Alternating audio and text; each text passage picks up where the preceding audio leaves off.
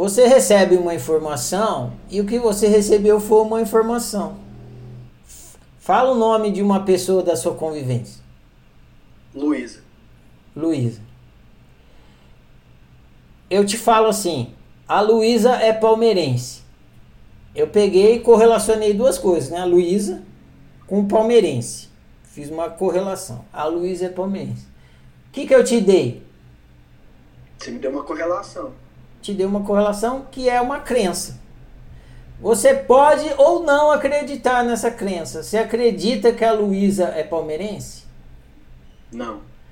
Foi você que fez isso, não fui eu. Você não acreditou, você poderia acreditar. Eu não tenho como fazer você acreditar em nada.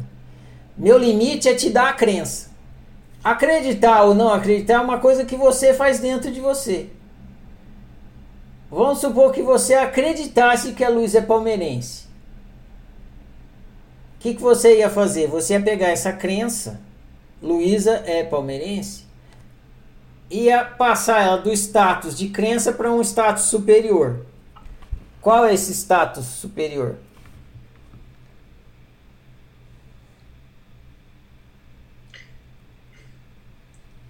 Eu, eu.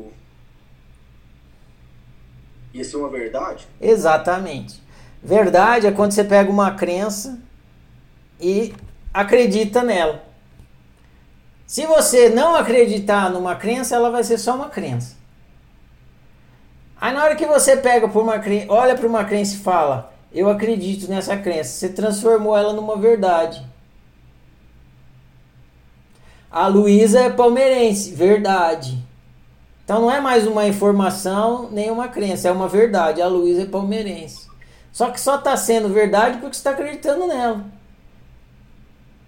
Porque se amanhã a Luísa te falar, não, eu sou corintiana, você vai perceber que não era verdade, era só uma crença que você deu o status de verdadeira. Você dá o crédito de verdadeiro a uma crença, aí ela se torna uma verdade.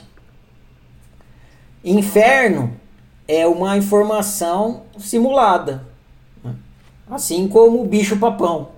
Você pega essa informação simulada, que ela não tem referência no objetivo, ela, ela é criada na realidade simulada e transmitida através de comunicação.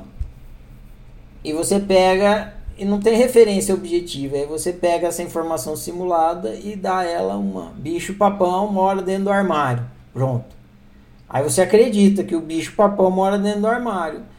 Daí você transforma ela em verdade.